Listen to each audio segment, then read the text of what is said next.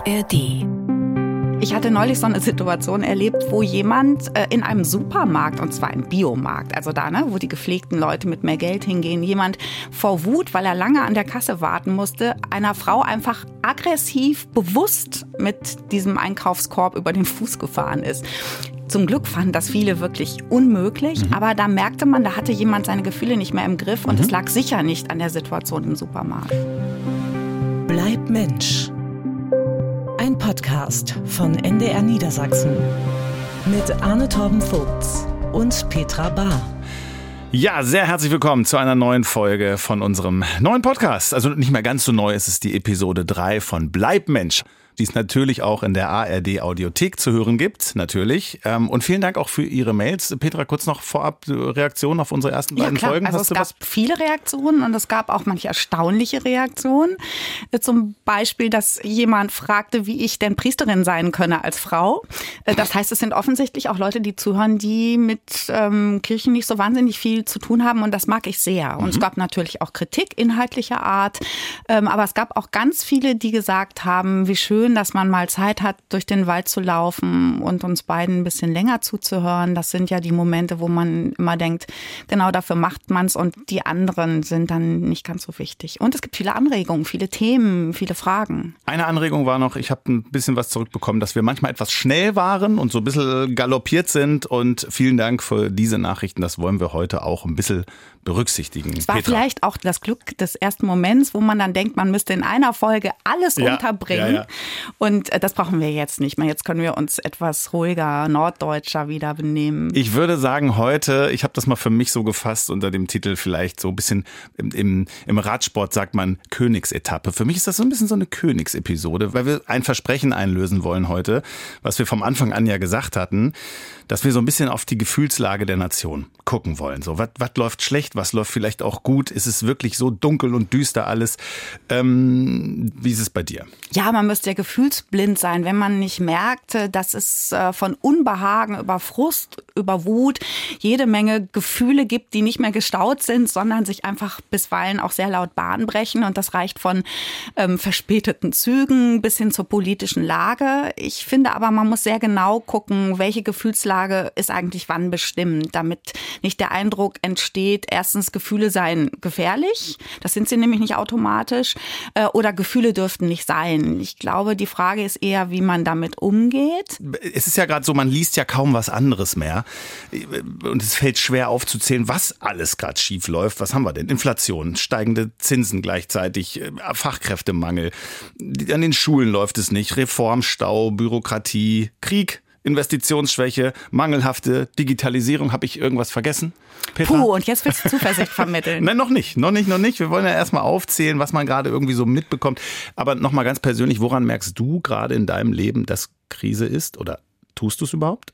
Ich merke das natürlich, ich merke das beruflich, klar, weil es ähm, einfach so ist, dass in den Kirchen sich viele Sorgen machen über ganz viel.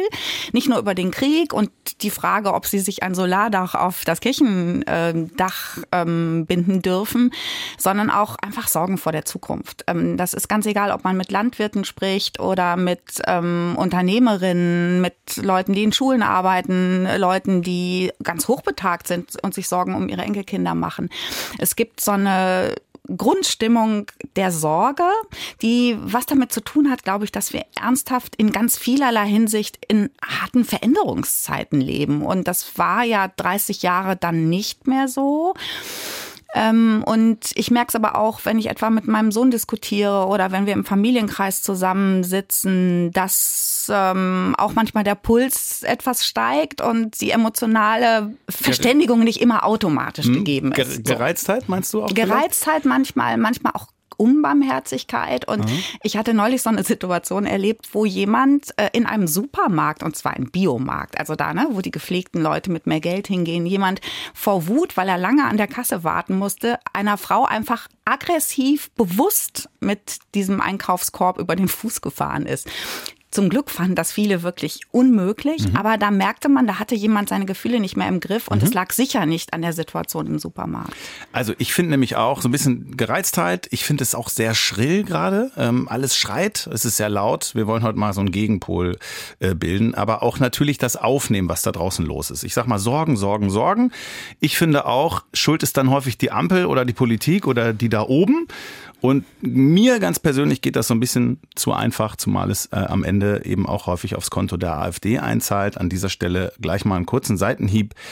Das ist nämlich auch interessant. Gerade das Klientel, das die AfD wählt, würde von der potenziellen Politik der AfD in keinster Weise profitieren. Es ist, würde eher noch schlimmer äh, werden, hat das Deutsche Institut für Wirtschaftsforschung untersucht. Warum sage ich das? Weil auch die 20 bis 22 Prozent, die gerade sicherlich auch aus Protest die AfD wählen würden, haben eigentlich keine andere Wahl, als auch mal den Kopf aus dem Sand zu nehmen und mal zu schauen, wie gerade die Sachlage ist. Also was wollen wir tun? Wir wollen gucken, wie ist die Lage hinter der Gefühlslage und wir wollen natürlich auch in diesem Podcast, in dieser Folge Mensch bleiben. Das ist ja überhaupt unser Ziel und diesen Negativgedankenstrudel äh, stoppen und ich ich könnte mir vorstellen, dass es Ihnen am Ende so ein bisschen besser geht als vorher, nach am Ende dieser Folge. Wir wollen also nichts beschönigen, wir wollen nichts schön färben oder so, sondern mal ganz in Ruhe gucken, was Sache ist. Und da fangen wir mal mit einem Paradox an, Petra.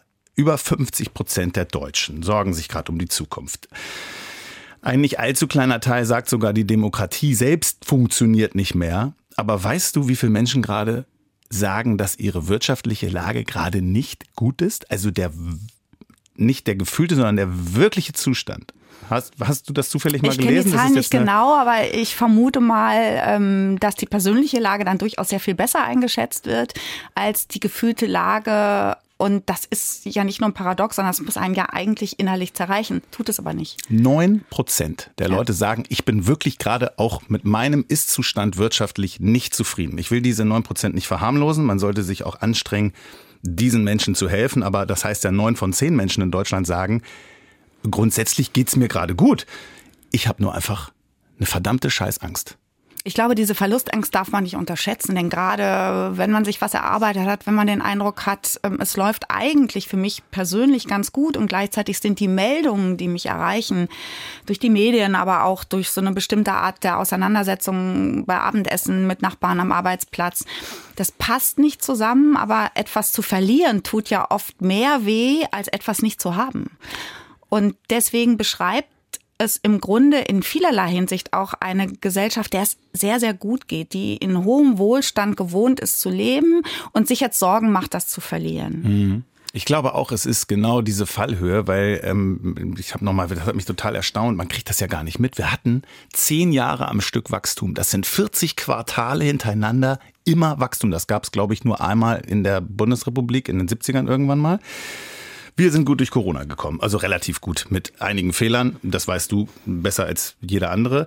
Äh, wir sind gut durch die Finanzkrise gekommen, durch die Flüchtlingskrise. Wir haben das alles relativ gut weggesteckt. Im vergangenen Jahr, weißt du noch, all die äh, ja. Lohnabschlüsse, Lohnzuwächse von bis zu 14 Prozent, wo man sich auch gedacht hat, boah, Wahnsinn, was, was ging denn da?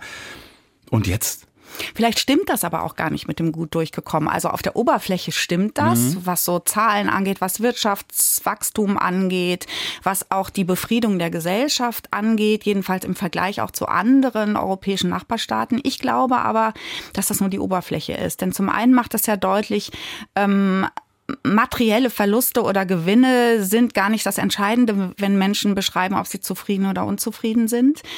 Und ich glaube, dass zum Beispiel die Phase der Pandemie überhaupt noch nicht verarbeitet ist, sondern dass wir so ein bisschen in den Alltag wieder gegangen sind, ähm, uns irgendwie ja auch arrangiert haben mit der Tatsache, dass dieses Virus nicht weggeht. Aber was das wirklich in uns angerichtet hat, was es in Menschen angerichtet hat, die immer noch Angst haben, sich in der Öffentlichkeit zu bewegen, was das für Kinder und Jugendliche bedeutete, mhm. was es für die vielen bedeutet, die auch einfach psychisch krank geworden sind. Darüber reden wir fast gar nicht mehr ja. und tun so, als sei diese große Krise, die ja auch eine Weltkrise war, schon bewältigt dadurch, dass wir sie nicht mehr wahrnehmen. Okay. Und ich glaube, dass sie sich in unser Unterbewusstsein gefressen hat mit dem Gefühl, alles kann schlagartig anders sein. Guck mal. Und diese Unsicherheit, die kann man überhaupt nicht mit Lohnabschlüssen kompensieren. Aber guck mal, interessant, weil ich hatte ja gerade auch selbst gesagt, dieses Narrativ, wir sind genau. da relativ gut durchgekommen. Okay, Aber dann hast du wahrscheinlich schon einen Grund gesagt, was gerade eigentlich Phase ist. Denn ich bleib noch mal dabei, wir hatten zehn Jahre trotzdem Wachstum, ne? Da lief ja. das irgendwie ganz gut. Und dann kam das bam, bam, bam, bam, die Einschläge hintereinander weg. Und wahrscheinlich ist genau das gerade der Zustand, deshalb fühlt es sich gerade so düster und so dunkel an, weil einfach dieser Kontrast so heftig ist, weil das jetzt gerade alles so hintereinander wegkam. Und du hast gerade gesagt, ähm, deshalb, ich komme gleich mit meinem Zitat, das passt super dazu, von Daniel Hahnemann. Der ist äh, Psychologe und Nobelpreisträger, der sagte, Verluste wirken doppelt so schmerzhaft, wie gleich hohe Gewinne positiv empfunden werden. Also die Ausschläge nach unten sind immer auch noch höher und stärker als die nach oben, auch wenn sozusagen im Vergleich der Gewinn so doll ist wie der Verlust. Du, ja, du nix, du hast das. Ich finde das auch plausibel. Äh, das ist ja auch so, dass ähm, das, was richtig gut läuft, in der Regel selbstverständlich genommen wird. Schon das Gefühl von Dankbarkeit hält nur ganz kurz, mhm. während etwas zu verlieren, jemanden zu verlieren, möglicherweise über Jahre das Leben prägen kann.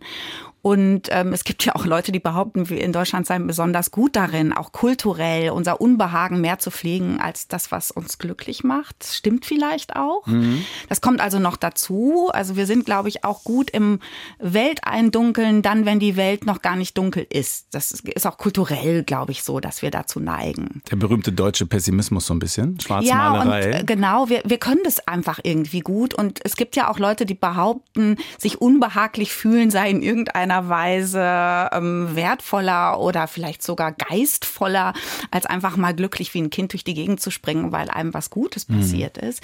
Das prägt schon auch, glaube ich, unsere Kultur und das wird uns ja bisweilen auch vor Augen geführt durch Menschen, die hier neu leben und sagen, was habt ihr eigentlich? Es ist das glücklichste Land, in das ich immer wollte und jetzt bin ich hier und treffe lauter trau traurige Gesellen. Mhm. Aber es ist schon auch so, dass etwas nicht zu haben vielleicht so einen Moment der Sehnsucht erzeugt, aber das macht noch nicht gigantisch glücklich, wenn man es dann erreicht hat. Etwas abgeben zu müssen, tut weh. Und etwas Materielles abgeben müssen ist das eine, aber Sicherheit abgeben müssen, das Gefühl abgeben zu müssen, dass ich hier einigermaßen beschützt bin in dieser Welt, das abgeben zu müssen, das ist wirklich noch viel schwieriger zu ertragen, vor allem wenn sich gar nichts mehr einstellt, was etwa durch religiöse Bindungen oder auch durch Traditionen ja, was dadurch nochmal so abgefedert ist, weil man nochmal so einen Ort hat, so eine Gegenwelt, wo man sich sicher fühlt, aufgehoben, getröstet, ähm, gehalten. Ja, ähm, genau, weil ich, ich würde auch sagen, okay, komm, wir haben dieses mit der Sicherheit, was du gesagt hast, dann wir haben das Gefühl von einem starken Wohlstandsverlust, gehen wir gleich mal noch genauer drauf ein. Und jetzt sagst du, finde ich sehr gut, ähm, als, als, als Gegen für die Waage, ja, als auf der mhm. anderen Seite sich Räume zu holen, wo man irgendwie Zutrauen und Geborgenheit holen kann. Ähm, oder eventuell, wie du gerade gesagt hast, nochmal dieses Trauma der Corona-Krise auch verarbeiten oder so. Findet nicht statt, meinst du? Ich glaube, es findet deswegen nicht statt, weil viele Sorge haben, dass sie sich dann noch schlechter fühlen, wenn sie sich daran erinnern. Dann ist es einfach leichter zu verdrängen und zu sagen, ja, das war gestern, äh, jetzt müssen wir gucken, wie wir die Zukunft gestalten. Mhm ich glaube trotzdem, dass es sich gelohnt hätte, ähm, egal wo, sich nochmal anzugucken, was hat das eigentlich für uns bedeutet, diese Pandemie. Und äh, manchmal, wenn ganz viel Zeit ist, kommt das auch. Dass Leute sagen, Mensch, ich schlafe nicht mehr gut. Ähm, oder ähm, Leute sagen, ich hatte so Angst, dass ich meine Mutter nie wieder in den Arm nehmen kann. Oder die sich richtig gesorgt haben, weil ihre Kinder nicht mehr beschulungsfähig waren. Und es gibt mitten unter uns genug Kinder und Jugendliche, die dieses Ankommen in der vermeintlichen Normalität nicht geschafft haben. In deiner Arbeit als Theologin, als Pastorin, ähm, das ist ja eigentlich deine Arbeit auch, ja. Seelsorge und den ja. Menschen jetzt was geben. Ja. Was predigst du gerade? Wie, wie, wie erreicht, wie kann man denen was Warmes geben in dieser Verunsicherung also die Predigt ist ja nur ein ganz kleiner Ausschnitt. Ja. Äh, das ist dann der öffentliche. Und da versuche ich in der Tat deutlich zu machen, zum einen, dass schon in den biblischen Traditionen ähm, Situationen von Menschen geschildert werden, die sich von unseren gar nicht so unterscheiden. Dieses Hin- und Hergerissensein zwischen Zukunft und Hoffnung und äh, da kommt das gelobte Land und der Erfahrung, dass es in der Wüste einfach bitter, kalt ist, dass große Unzufriedenheit da ist. Übrigens auch Unzufriedenheit mit denen da oben.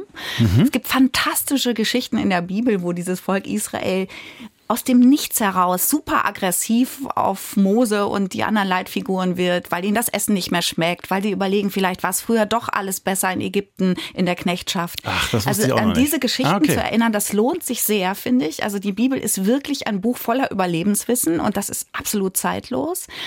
Und es gibt ähm, dann auch diese Momente, wo sich aus dieser Erfahrung ähm, nicht nur der persönlich schwierigen Situation, sondern dieses Gefühls, da kommt nichts mehr, die Welt geht unter, ähm, dann Momente eröffnen, wo sich so eine Haltung des Herzens plötzlich ändert. Das sieht man auch in diesem alten Gebetsbuch der Psalmen.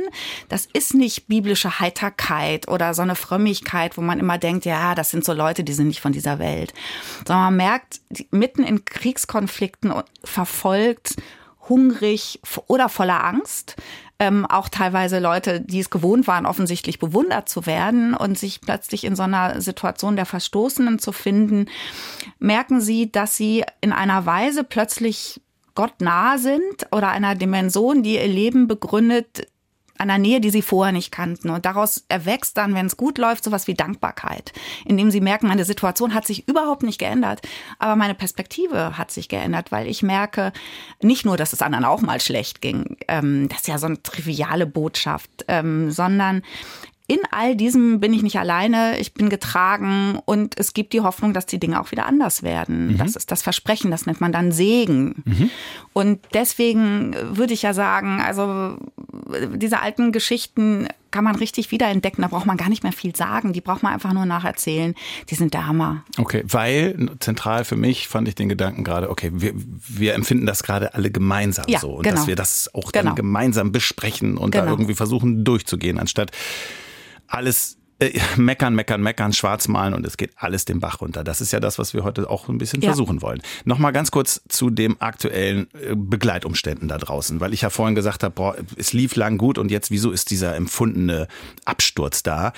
Den kann man ja begründen, indem es einfach, indem man sagt, es lief zehn Jahre gut für uns, weil wir billiges Gas hatten aus Russland und weil wir eine Exportnation sind und weil äh, gerade insgesamt die Weltwirtschaft ein bisschen am Schwächeln ist und das ist für Deutschland natürlich echt nicht leicht. Also das ist, ist da, da findet eine Zäsur statt. Dazu haben wir Krieg, dann Themen wie künstliche Intelligenz, demografischer Wandel. Also eine große Verunsicherung. Ähm, wir können das ja vielleicht auch mal, es, mir ist so aufgefallen als Journalist, ne, in den Medien, wir haben ja auch immer diesen Negativismus, ja, also dass man ja häufig dann, wir sollen ja auch den Finger in die Wunde legen. Genau, das ist eure Aufgabe. Genau, aber es ist ja häufig manchmal auch, dass du merkst, boah, krass, äh, ich, ich, man würde auch mal gern Positives erzählen, so. Nur man fühlt sich manchmal fast doof, wenn man sich hinstellt und sagt, Moment mal, es laufen auch einige Dinge gut. Wir können das ja auch mal ein bisschen. Ich habe mich zu Hause hingesetzt und gedacht, was finden wir denn mal vielleicht? Zum Beispiel könnte man ja auch sagen, äh, dass in der Tat ähm, dass Deutschland in den vergangenen Jahrzehnten schon extrem gut gelungen ist, CO2 einzusparen und Wirtschaftswachstum zu generieren. Nur als Beispiel habe ich gefunden. Oder in diesem Sommer bis zu 70 Prozent des Stroms draußen waren erneuerbar. Das sind 20 Prozent mehr als im Vorjahr. Ähm, bei, bei Solarstrom sind wir 30 Prozent über den Ausbauzielen. Also auch da diese Transformation, die vielen Menschen Angst macht. Es gibt Anzeichen, dass sie funktioniert, dass sie stattfindet, ohne jetzt naiv sein zu wollen, weil ja auch der Strombedarf weiter steigt, schon klar.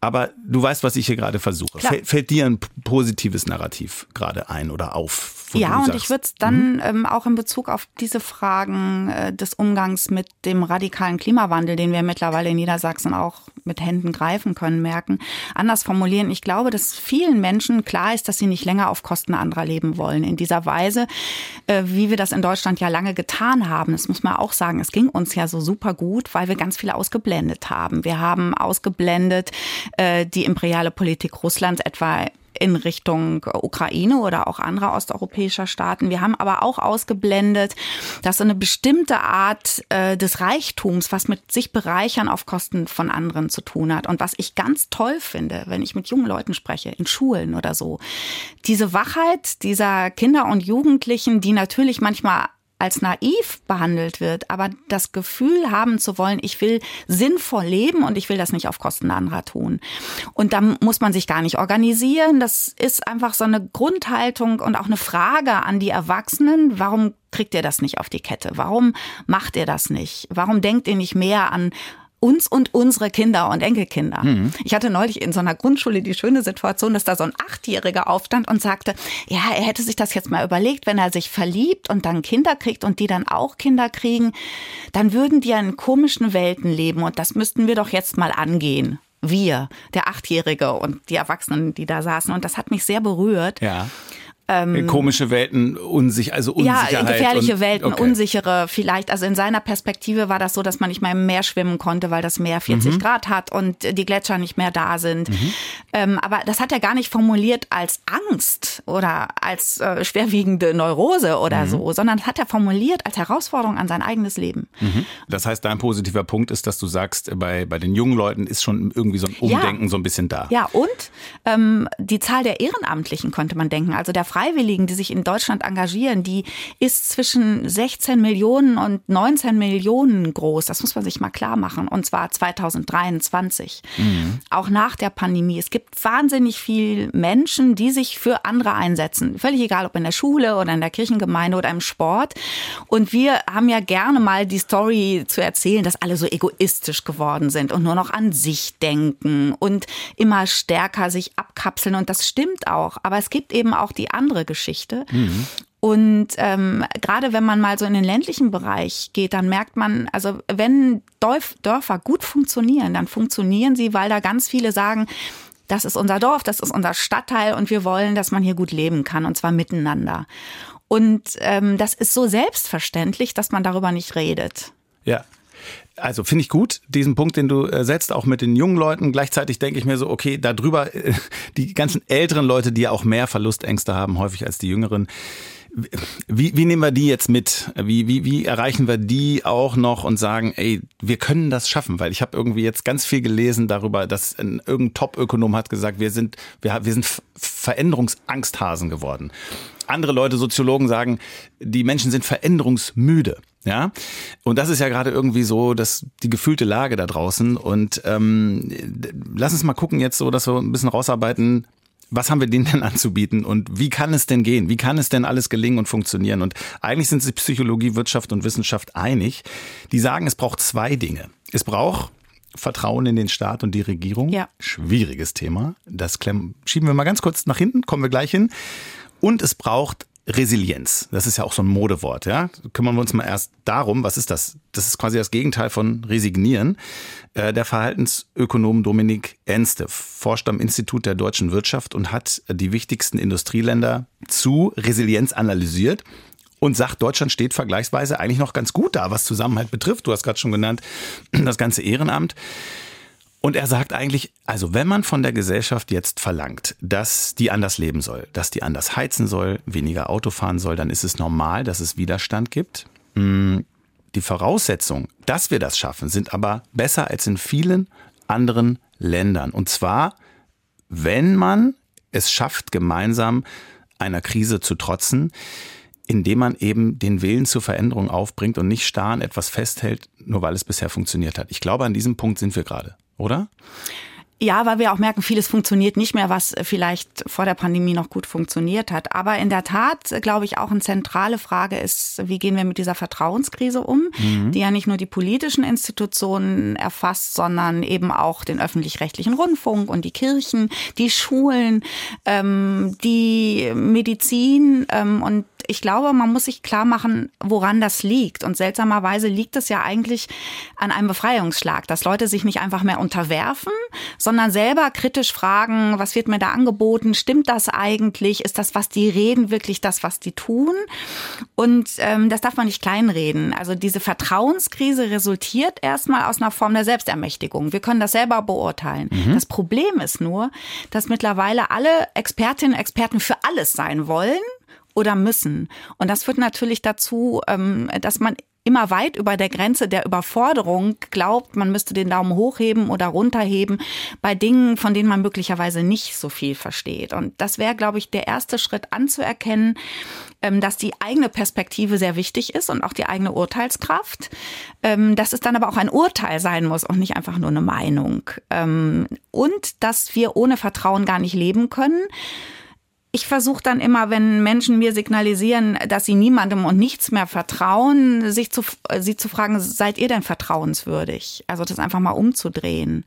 Mhm. Und ähm, es gibt schon so eine Neigung, finde ich, ich weiß nicht, wie du das siehst. Das habt ihr ja auch, wenn ihr ähm, auf Sendungen geht ähm, dass Menschen sich nur noch als Publikum begreifen, also nur noch als äh, Berufskritiker und Kritikerin von allem, was geäußert wird auch in Bereichen, von denen sie sich vielleicht, ähm, ja, an denen sie sich vielleicht verheben, indem sie zum Beispiel erzählen, Abgeordnete sind faul oder ähm, die Gerichte sind korrupt, weil sie selber vielleicht bei ihrem Nachbarschaftsstreit ein Ergebnis äh, bekommen haben von einem Gericht, was ihnen nicht gefallen hat. Ja. Und ich glaube, wir müssen sehr dafür werben, uns wechselseitig zu fragen, bin ich eigentlich vertrauenswürdig? Äh, daran wird deutlich, wie verletzlich Vertrauen eigentlich ist. Und was sind die Kriterien, mit denen ich eigentlich überprüfe, ob jemand nicht mehr vertrauenswürdig ist? Also du meinst, dass es ja einfach manche Menschen zu leicht machen, ähm, kein Vertrauen mehr aufzubringen und zu kritisieren, dass ihr da macht, erzählt irgendetwas und ähm, ich kaufe euch das einfach nicht mehr ab. Aber genau, also zum Beispiel in der Demokratie, die da oben machen alles falsch. Mhm. Ähm, und manchmal machen sie sogar was falsch. Deswegen finde ich es auch richtig, dass man das ganz klar benennt und diskutiert. Aber ähm, unser Gemeinwesen geht ja von der verrückten Idee aus, dass alle sich einbringen können. Jetzt können nicht alle in ein Parlament wobei mehr sich auch engagieren könnten in Parteien, wenn sie wollten. Mhm.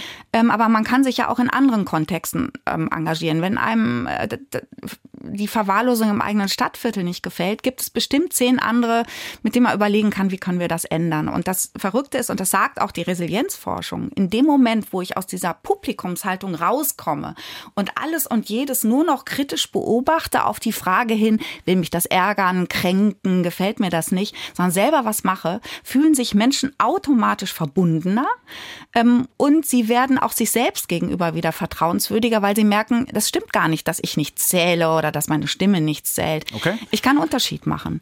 Und darüber müssen wir, glaube ich, reden und dafür müssen wir auch Angebote machen. Und dann hätten wir wieder mal einen Punkt herausgearbeitet, wie sozusagen, du sagst immer Selbstwirksamkeit, ja. Ermächtigung und ja. man gerade auch auf diese Art und Weise das Gefühl verhindern kann, äh, alles geht den Bach runter und ich selber packe mit an und bringe auch dieses Land voran. Okay, das wäre jetzt auch ein Punkt, ja? Du hast gesagt am Anfang Wandel, ne? Veränderung. Ja. Und, und dass das gerade den Leuten sehr schwer fällt. Ähm, ich habe den Eindruck, dass es gerade uns so auf die Füße fällt, weil wir an diesem Wandel auch kaum mehr vorbeikommen. Also der Druck hat enorm zugenommen. Janine Patz ähm, forscht am Institut für Demokratie und Zivilgesellschaft in Jena. Die sagt dazu, weil wir die notwendigen Anpassungen, also jetzt auch in Richtung Klima geht, das seit einem halben Jahrhundert verschleppt haben, sind sie nämlich nicht nur dringlicher denn je, sondern müssen auch tiefgreifender sein. So, das kann den Wunsch verstärken, Veränderungen abzuwehren und die eigenen Lebensgewohnheiten zu verteidigen, besonders in Deutschland, in denen fossile Branchen wie Stahl, Kohle oder Autobau zur nationalen Identität gehören, kämpfen viele Menschen darum, dass es so weitergeht wie bisher. Das ist da, da habe ich den Eindruck, dass da ein ganz dicker Punkt ist, weshalb es den Leuten gerade so schwer fällt, erstmal die Situation anzunehmen und sie zu gestalten ich weiß gar nicht, ob das stimmt, dass sie wollen, dass alles so bleibt wie bisher, weil sie ja ahnen, dass es schon längst nicht mehr der Fall ist. Also, ne, das Auto, mhm. Autoland Niedersachsen wird sich ändern, weil die Art wie wir Mobilität gestalten in Zukunft verändert wird.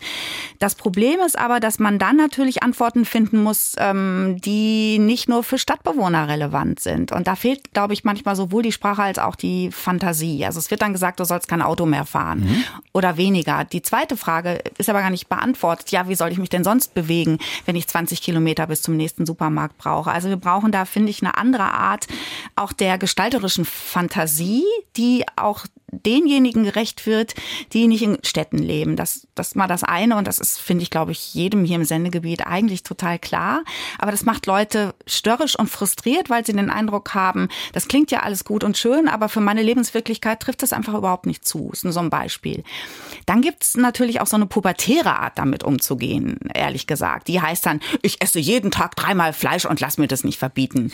Da würde ich einfach mal sagen, Gespräch mit dem Hausarzt würde vielleicht helfen.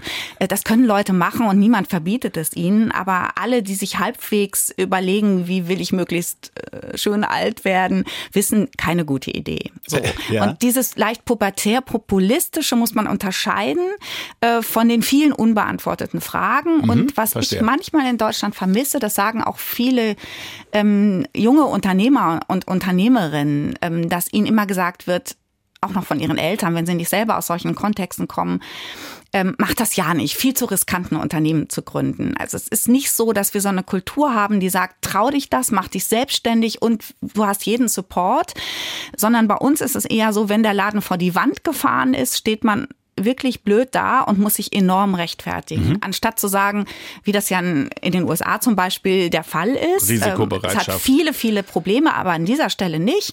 Dann gründe ich halt das nächste Unternehmen. Was ist das eigentlich für ein Klima, das man braucht? Ja, okay. Und was ich auch finde, ist, wir müssen mehr Leute fragen, die mit harten Veränderungen schon umgegangen sind. Ah ja. Und das sind in meiner Perspektive äh, die Hochbetagten und die Menschen, die nach der friedlichen Revolution ihr Leben komplett neu erfinden wurden, nämlich die in den östlichen Bundesländern. Mhm. Die werden nie gefragt, wie habt ihr das geschafft, sondern wir gucken im Grunde nur auf die, die sagen, wir haben das nicht geschafft, wir finden das auch schrecklich. Aber Super ganz, ganz viele okay. haben eine unglaubliche Lebensleistung in den letzten 30 Jahren vollbracht und die haben nicht nur Unternehmen gegründet und Schulen wieder aufgebaut und Kirchen renoviert, die, die mussten ja auch ihr ganzes Selbstverständnis verändern. Die sind extrem veränderungskompetent und ich finde, wir nutzen diese Ressource überhaupt nicht. Ich habe eben geschmunzelt, als du das mit dem Fleisch gesagt hast. Deshalb, ja. da muss ich wirklich auch noch mal eine Anekdote von mir erzählen, weil also ich habe mal eine Umfrage gelesen, da ging es nur um Männer. Deshalb, ich weiß nicht, wie es bei Frauen ist, dass 50 Prozent der Männer progressiv sind die sind bereit, sich zu verändern. 50 Prozent der Männer sind es nicht. Die haben keine Lust, sich zu verändern. So, weshalb erzähle ich das Ganze? Ich würde bei mir, hatte ich immer so gedacht, okay, ich bin wahrscheinlich eher progressiv, weil, keine Ahnung, ich habe mittlerweile ein Elektroauto, ich habe ein Solarding auf, oben auf dem Dach. Als es hieß Heizhammer, habe ich gedacht, ja gut, okay, dann werde ich wohl irgendwann mal zur Bank gehen müssen, mir einen Kredit holen müssen und eine neue Heizung einbauen müssen und habe das auch erstmal geschluckt. Und dann ist neulich Folgendes passiert, ich war im Urlaub mit meiner Frau und wir kamen aus dem Nichts auf das Thema Ernährung. Und es ging darum, dass sie gesagt hatte, Arne, und ganz ehrlich, weil ich schon wieder eingekauft hatte im Urlaub und da war schon wieder viel Wurst dabei. Und dann hat sie wirklich auch gesagt, das muss sich ändern, das muss weniger werden. Und ich habe wirklich ohne Kack, ich habe in mir gemerkt, sie hatte die Argumente auf ihrer Seite. Moralisch hatte sie auch recht und es brodelte in. Ich es kochte in mir hoch. Ich wurde richtig wütend, wahrscheinlich wegen ihrer moralischen, äh, wie sagt man, über Überlegenheit. Und weil ich wusste, sie hat eigentlich recht und ich, ich war, deshalb komme ich gerade drauf, ich war wirklich pubertär, habe ich dicht gemacht und habe dagegen angekämpft und hatte wirklich den Eindruck, jetzt auch noch das. Und ich habe das erste Mal verstanden, wie, glaube ich, einige Teile der Gesellschaft sich fühlen mit diesem ständigen verboten, Wandel, das muss auch noch, das muss auch noch. Wirklich war, ich bin wirklich, wie gesagt, eher progressiv, aber ich habe in dem Moment diese Gefühlslage, diese Aufwallung gehabt, dass ich gedacht habe, du nervst. So, und das ist, finde ich, eine interessante Frage, wie man damit umgeht. Ich habe das gerade mit einer Freundin diskutiert, die das genauso aus diesem Urlaub von ihrem Mann erzählt hat und ihrem Sohn und dann ihre Tochter und sie hatten die andere Position. Und dann hatte sie sich überlegt, so mache ich das nicht, sondern sie hat dann gesagt, ich koche jetzt mehrfach, was sie eigentlich selten tat und hat sich sehr aufwendig mit vegetarischer Küche beschäftigt und mega gutes Essen gezaubert. Ja. Und dann musste zumindest erst der Sohn und dann auch der Mann zugeben, es hat unfassbar gut geschmeckt und äh, kannst du nicht häufiger solche drei Gänge machen. Ähm, und was ich daran aber toll fand, war, dass sie sich gedacht hat, äh, eine Predigt brauchen die jetzt nicht, die Jungs, das merke ich. Ich will aber, dass wir weniger Fleisch essen, also muss ich sie dazu verführen, dass sie den Eindruck haben, das macht Spaß, es ist lecker, mir entgeht nichts. Ähm, und da gibt es vielleicht manchmal auch einen Ton, der dazu führt, dass Menschen zu Recht sagen, also dieser Hochton, ähm, der nahelegt, du bist ein besserer Mensch, wenn du tust, was ich dir sage. Genau, Passt. auf den Punkt gebracht. So, Sehr ja? gut, genau so. so. Und da fühlt man sich immer klein, man fühlt sich auch moralisch schlecht ja. und in der schwächeren Position. Und das geht, glaube ich, nur, indem man eher überlegt, ähm, was tut dir gut, was macht Spaß, wie können wir es gemeinsam auch ausprobieren. Und das gilt äh, für ganz viele Fragen, dass ich ja manchmal glaube, schon die Art, wie man Dinge bespricht, das hast du ja genau aus deiner Ehe gerade erzählt, das wissen wir ja alle, macht einfach wirklich den Unterschied. Aber guck mal, dann haben wir das ja jetzt, also wenn wir das jetzt mal auf den raufheben, auf den politischen Prozess ja. gerade und ähm, ne, wir haben gerade den das Energiegebäudegesetz äh, sozusagen, äh, nee, Gebäudeenergiegesetz ähm, und da war das ja dieselbe Situation so. Und wenn wir das jetzt mal parallel darauf übertragen, dann ist es doch wirklich auch da eher Anreize schaffen, als äh, mit irgendwelchen äh, konkreten Verboten zu kommen und sozusagen positiv, du hast gerade gesagt, ähm, die Freundin von dir, die hat dann äh, das vorgekocht und hat sozusagen die mitgenommen positiv. Also dann wäre es doch irgendwie eine Vision zu entwickeln und ein, ein anderes Narrativ. Ich, ich verstehe immer nicht, warum, warum kriegt es gerade die Regierung, warum kriegt es die Politik nicht besser hin, den Wandel positiv zu beschreiben? Weil er natürlich auch für die Politik extrem mühsam ist, ehrlich gesagt. Nicht nur wegen der vielen Interessen und Lobbygruppen, äh, die ja aus der Vergangenheit kommen und auch Rechte einklagen, sondern weil sie ja die, diese Veränderungsängste auch irgendwie ähm, politisch bedienen müssen. Und gleichzeitig ist es aber die Aufgabe, so Schneisen zu schaffen, wo das Kreative, das Unternehmerische, das Innovative auf dem Platz findet. Nur redet man dann eben über Dinge, über die wir in Deutschland ungern reden. Zum Beispiel, was bedeutet es für die Forschungsfreiheit? Was brauchten wir, brauchen wir eigentlich an Unterstützung, damit Leute sich trauen, in Deutschland was Neues zu beginnen? Und das Risiko eingehen, dass das schief geht. Ich denke manchmal, die Risikobereitschaft wäre größer, so geht mir das auch, wenn ich den Freiraum habe, scheitern zu dürfen. Das mögen wir aber nicht gerne. Mhm. Das mögen wir an uns selber nicht gerne, aber wenn es dann auch noch permanent so kommuniziert wird, dass ein Unternehmer, der bankrott ist, dann erstmal nicht mehr eingeladen wird, wie mir neulich jemand erzählt hat, weil man das nur schwer erträgt, dann kann man nur sagen, ganz falsch. Ladet den ein und äh, unterstützt ihn und fragt ihn, äh, was er denn als nächstes vorhat. Ich hatte vorhin schon den Dominik Enste, Verhaltensökonom am Institut der deutschen Wirtschaft, der sagt auch, also es mangelt derzeit an glaubwürdigen Vermittlungen und einer Strategie durch die Politik, wie die Ziele erreicht werden können, wie der Wandel, die Transformation erreicht werden kann. Und er sagt, es braucht eigentlich drei Dinge jetzt gerade. Ne? Wir kommen ja so bald in Richtung äh, Ende dieses Podcasts. Wir müssen irgendwie jetzt noch konstruktiv Wege finden, wie wir aus diesem gefühlten Loch rauskommen, aus dieser schlechten Gefühlslage. Also er sagt, es braucht drei Dinge. Das erste ist wahrnehmen, dass sich was ändern muss. Da würde ich mal einen Haken dran machen, oder? Das findet ja gerade schon statt. Dann sagt er als zweites, wissen, was getan werden muss, um die Krise zu bewältigen. Ich würde mal sagen, die Debatte läuft. Die ist auch aber auch da ist ja auch positiv. Es ist ja auch eine Demokratie, da soll sich auch gestritten werden. Ich meine, das ist ja auch in Ordnung, wenn es wenn es da nicht geräuschlos abgeht. So das finde ich ja, übrigens auch. Ne? Also, dass Leute äh, äh, sich darüber aufregen, dass in der Politik gestritten wird, ist eine seltsame Furcht, finde ich. Vielleicht wird manchmal auf eine Weise gestritten, äh, die problematisch ist. Aber dass Leute um den richtigen Weg richtig streiten, ist ja eigentlich eher gut. Genau, finde ich auch. Und das ist immer so, wird aktuell auch eben so negativ dargestellt und die da oben können sich immer nicht einigen und dann hast du am Ende so einen kleinen Kompromiss. Aber gut, wir sind eben auch eine Konsensdemokratie. Ne? Das ist ja wirklich auch mehr als in anderen politischen Systemen. Ähm, und dann hast du eine Dreierkoalition. Auch da muss man, glaube ich, auch manchmal das Verständnis aufbringen, dass das dann auch einfach echt auch nicht so super läuft so. Also bei aller Kritik, die ja auch total berechtigt ist. So, Punkt drei, man braucht den gesellschaftlichen Willen für diese Veränderung. Das sind also drei Punkte. Ich sage nochmal. Wahrnehmen, dass sich was ändern muss, wissen, was getan werden muss und gesellschaftlicher Willen für die Veränderung.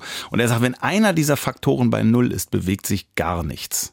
Das heißt, du musst bei allen drei Punkten ein bisschen etwas haben, damit etwas vorangeht. Und ich hatte eben noch dieses Bild, eine Vision entwickeln bei dieser Transformation, vor denen allen Leuten auch so eine Angst haben. Wieso kann man denn nicht sagen, ey Leute, wenn wir das schaffen, klimaneutral zu werden 2045, das könnte ein Wahnsinns-Wettbewerbsvorteil werden. Wenn wir dann wirklich günstiger mit Sonne, äh, günstiger als mit Sonne und Wind kannst du Energie ja kaum erzeugen.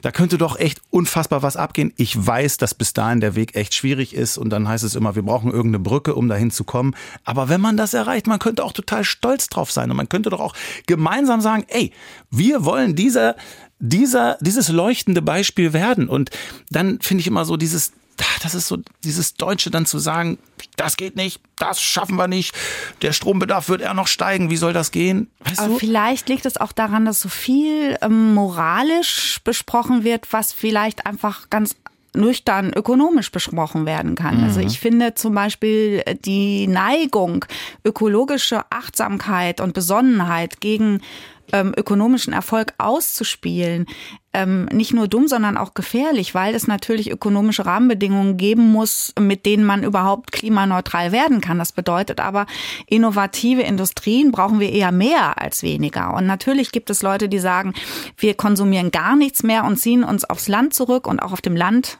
kann man ohne wirtschaftliche Gestaltung nicht leben ähm, und alle verzichten jetzt auf alles. Ähm, aber das wäre ja gar nicht die Antwort, sondern die Antwort müsste ja sein, und ich bin überhaupt keine Expertin, aber wenn ich mit denjenigen rede, die diese Expertisen haben, zu sagen, wir brauchen eigentlich eine Offenheit gegenüber ähm, Innovationen. Und das ist dann nicht nur Veränderungsdruck, sondern auch Veränderungsspaß, also was Neues zu entwickeln. Vielleicht auch Dinge entwickeln, zum Beispiel in der Forschung, von denen wir noch gar nicht wissen, ob es gelingt oder nicht. Aber anstatt dann zu sagen, ihr habt ja, seid ja immer noch nicht fertig, mhm. wenn junge Ingenieurinnen irgendwas erarbeiten, zu sagen, wow, das ist interessant. Ähm, zum Beispiel die Frage, wie ähm, Sonnenenergie gespeichert werden kann und so. Da gibt es ja auch in anderen Ländern ganz viel Innovatives. Deswegen finde ich, es lohnt sich auch mehr äh, zu gucken, wie machen andere das. Also diese, diese Fixierung auf das Deutsch befindliche, das haben wir ja, eigentlich fast verlernt. Oder gehabt. auch da dieses, dieser, ey, wir wollen auf am Platz an der Sonne sein, also diese Schwierigkeit zu sagen, wie kriegen es andere hin und wie machen die es und von denen vielleicht auch zu lernen, ne? weil wir wollen ja auch immer oben stehen. Ne? ja, glaub, wir wollen moralisch oben stehen und gleichzeitig ist es dann so, dass man so Debatten, wie sie etwa in Norwegen geführt werden, auch um die Atomkraft oder so, uns dann ganz verbieten ähm, oder uns dann eben gar nicht angucken, wie in Amsterdam Mobilität organisiert ist, auch auf dem Land. Das wollen wir dann lieber gar nicht wissen. Mhm. Und ich glaube, wir könnten auch in Europa, das, wenn man sich mal so ganz pathetisch überlegt, das wäre so eine Lerngemeinschaft. Wie cool wäre das denn? Und dann müsste man auch in Osteuropa mal gucken, also was weiß ich, in Estland oder so, was die geschafft haben, auch zum Thema Digitalisierung. Ich glaube aber übrigens, was die Angst vor Veränderung angeht, dass es noch eine Gruppe gibt, von der es sich lohnt, mit denen zu sprechen. Und das ist meine Erfahrung. Das sind nämlich die Hochbetagten. Also ah, die, ah, das hast du vorhin schon gesagt, ja, also. Die, die ja. in ihrem Leben ähm, nach dem Krieg unfassbar viel neu gestalten mussten, teilweise nur mit halben Familien, mit Fluchtgeschichten im Hintergrund, ausgebombt, ganz fremd in Niedersachsen, oft in einer sehr kalten Heimat äh, und trotzdem es geschafft haben, sich hier ein Leben aufzubauen. Und ähm, da geht es ja nicht nur um materiellen Wohlstand, sondern da passiert ja im Kopf auch was und mhm. in den Herzen. Was bedeutet es eigentlich, diese Veränderung durchmachen zu müssen und dann durchaus auch den Schmerz benennen und ähm, das bleibende Unglück, aber sich auch mal klar zu machen, woher kam diese Kraft. Und wenn ich irgendwas mhm. bei diesen Hochbetagten, gerade Frauen gelernt habe, ist, dass sie etwas können, was möglicherweise unser beider Generation wieder einüben muss. Die haben gesagt, wir haben für unsere Kinder und Enkel agiert. Das ist ein sehr fremdes Denken mittlerweile. Weil also da man, meinst du, kam die Kraft her? Ja, da kam die Kraft her. Okay. Ich glaube, das äh, passt ganz gut, dass wir langsam so ein bisschen den Kreis schließen vom Anfang, weil da denke ich sofort daran, dass wir einfach auch gerade vielleicht durch diese zehn Jahre Wachstum und das lief ganz gut. Wir sind auch so satt, ne? Und wir müssen wahrscheinlich wieder diesen Hunger haben und diese Kraft entwickeln, weil dann eben auch der Mut zur Veränderung da ist. Du hast gesagt, die mussten sich so verändern. Das waren ja, ja. Veränderungskünstler sozusagen. Ja. Und das ja, das sollten wir jetzt wieder machen. Und wir sollten wieder nach vorne blicken und nicht schwarz malen und sagen, alles scheiße und alles geht den Bach runter. Es ist, es ist komplex. Ich hoffe weiterhin, dass Ihr Glas am Ende dieser Folge eher halb voll ist, wenn es am Anfang vielleicht halb leer war. Und vielleicht hilft ja noch ein letzter Punkt, den ich fast vergessen hätte. Denn es heißt ja gerade immer, dass Deutschland als einzige große Wirtschaftsnation schrumpfen wird in diesem Jahr minus 0,3 Prozent. Was man immer nicht hört in diesem Zusammenhang, das liegt übrigens auch daran, dass Deutschland im vergangenen Jahr noch sehr, sehr viel Geld für den Kampf gegen Corona ausgegeben hatte. Mehr als die allermeisten anderen Länder. Sie erinnern sich vielleicht noch an, an die Bazooka und an den Doppelwumms. Da sind 500 Milliarden Euro geflossen. Das ist jetzt vorbei. Das wird dann aber eben auch als Rückgang der Staatsausgaben verbucht. Und dadurch wird die Wirtschaftsleistung im Vergleich zum Vorjahr eben auch geschmälert. Also auch da eine Frage der Perspektive und für das kommende Jahr sagt der IWF in Deutschland ein Wachstum von 1,3 Prozent voraus, womit wir noch vor den USA liegen würden. Also auch da könnte man durchaus mal ein bisschen weniger schwarz malen und Mensch bleiben. Da haben wir es wieder. Ähm, ich finde, es hat wieder unheimlich Spaß gemacht. Äh, vielen Dank, Petra. Danke, dass du auch immer so viel Fakten und äh, deinen kritischen Journalismus da reinbringst. Ähm, das tut gut. Wenn Sie eine Idee haben, wie wir das schaffen als Land äh, und gegen dieses ganze düstere Szenario, dann schreiben Sie uns sehr gerne Mail. bleibmensch.ndr.de Und wenn Ihnen das gefallen hat, was Sie hier gerade gehört haben, diesen ähm, Podcast Bleib Mensch gibt's natürlich auch in der ARD Audiothek. Und wenn Sie da schon mal sind, den äh, können Sie sozusagen auch direkt abonnieren, unseren Podcast. Das würde uns sehr freuen. Und wenn Sie noch ein bisschen weiter stöbern wollen, dann hören Sie doch zum Beispiel auch mal rein in den Podcast Wie wir ticken. Das ist ein Psychologie-Podcast von den Kollegen von SWR 2 und Bayern 2. Da werden auch Fragen beantwortet wie, wie gewinne ich die Kraft der Zuversicht oder warum ist es gesund, dankbar zu sein? Hattest du ganz am Anfang den Punkt auch, ne? Ja. Ähm, wie wir ticken, ebenfalls in der ARD Audiothek. Wie enden wir heute? Hast du äh, dein Bibelvers hast du noch nicht äh, angebracht? Vielleicht passt der jetzt zum Abschluss. Ich habe einen mitgebracht und der steht in einem Brief an eine ziemlich verzagte Truppe. Und in diesem Brief steht dann, Gott hat uns nicht einen Geist der Furcht gegeben, sondern der Kraft, der Liebe und der Besonnenheit. Und ich finde, das ist eigentlich genau der richtige Vers. Das ist der absolut Runde. passende Vers. Was für eine verzagte Truppe war das? Ja, das war eine Gemeinde, die auch nicht so richtig wusste, was aus ihr wird. Okay, an dem Punkt sind wir gerade. Das heißt, äh, ja, nicht meckern, nicht schwarz malen, sondern ähm, Kraft, Liebe, Besonnenheit. Gut, das ist unser Mantra. Kraft, Liebe, Besonnenheit und dann kriegen wir das schon hin. Ganz herzlichen Dank für Ihre Aufmerksamkeit und bis zur nächsten Folge von Bleib Mensch. Bleib Mensch. Ein Podcast von NDR Niedersachsen. In Zusammenarbeit mit der Evangelischen Kirche im NDR und der Hans-Lilje-Stiftung.